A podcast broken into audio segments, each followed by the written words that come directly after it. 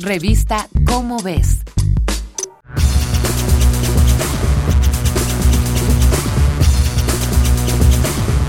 Bien dicen que la basura de unos es el tesoro de otros. Lo mejor es cuando esta frase se vuelve literal, pues implica la solución más conveniente a uno de los problemas más graves de nuestros tiempos, la basura. Los desechos plásticos durarán por siglos en el planeta antes de empezar, cuando menos, a descomponerse. Y otros desechos más aceptados por la naturaleza, como el papel, son también los más fáciles de reciclar. Pero si hay un tipo de basura que está provocando un verdadero problema en las ciudades, son los desechos electrónicos. Baterías, celulares, computadoras y toda clase de aparatos están formados por más de un material dañino para el medio ambiente. Ante este problema, ha surgido un nuevo tipo de industria, una que se encarga de escarbar en el interior de la basura en busca de metales valiosos.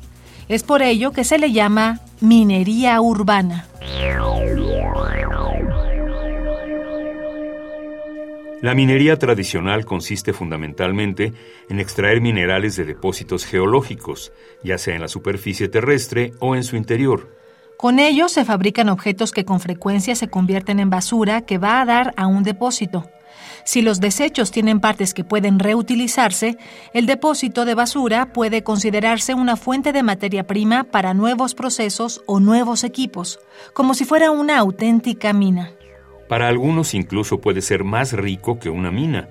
Según un artículo de la revista Nature de 2013, una mina de oro típica contiene entre 1 y 5 gramos de oro por tonelada de material extraído, mientras que la basura electrónica contiene de 250 a 350 gramos de este elemento por tonelada.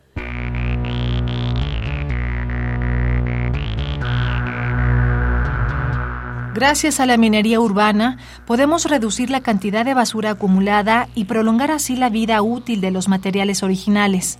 Pero sus virtudes no se limitan a recuperar metales y minerales, que así dejan de contaminar el suelo y el agua. Esta actividad también reduce el consumo de agua y energía en los procesos de producción, lo cual por todos lados termina por confirmarlo como un excelente negocio, además de una increíble iniciativa ambiental.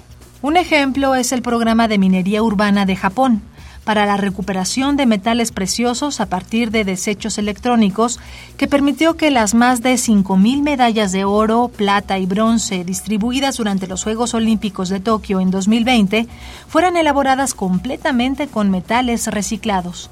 La recuperación de materiales por medio de la minería urbana ayuda a crear un círculo virtuoso que mejora la economía a la vez que reduce sensiblemente los desechos finales. Es un ganar-ganar por donde se le vea.